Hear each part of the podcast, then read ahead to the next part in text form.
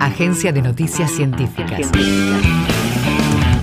Información en tiempo real de la producción en ciencia y tecnología de la Universidad Nacional de Quilmes y las instituciones educativas y científicas del país.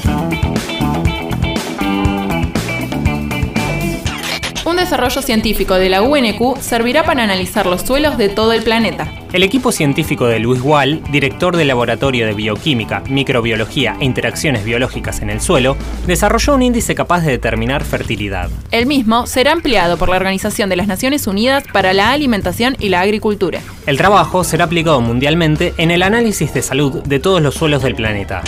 Cero alcohol en el embarazo. ¿Por qué no hay una cantidad segura? El consumo de alcohol durante el embarazo, incluso en cantidades moderadas, puede modificar la estructura cerebral del bebé y retrasar su desarrollo. Los trastornos del espectro alcohólico fetal se relacionan con alteraciones en el crecimiento y el desarrollo tanto en el aspecto físico como en el neurocognitivo.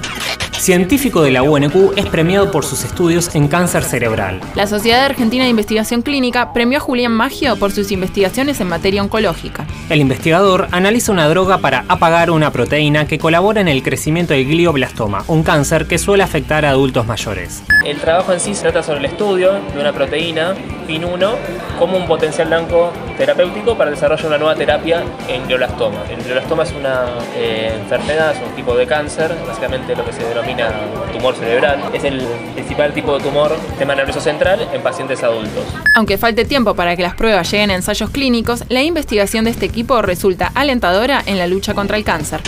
La muerte en línea. ¿Cómo es el vínculo entre los vivos y los perfiles virtuales de los difuntos? Un estudio de Oxford demostró que para 2100 casi 5.000 millones de usuarios de Facebook habrán muerto. El vínculo que se construye entre los vivos y los fallecidos está determinado no solo por el sujeto social que lo recuerda, sino también por quién y cómo murió. Los modos y las formas. ¿Cómo pensar la democracia en el siglo XXI?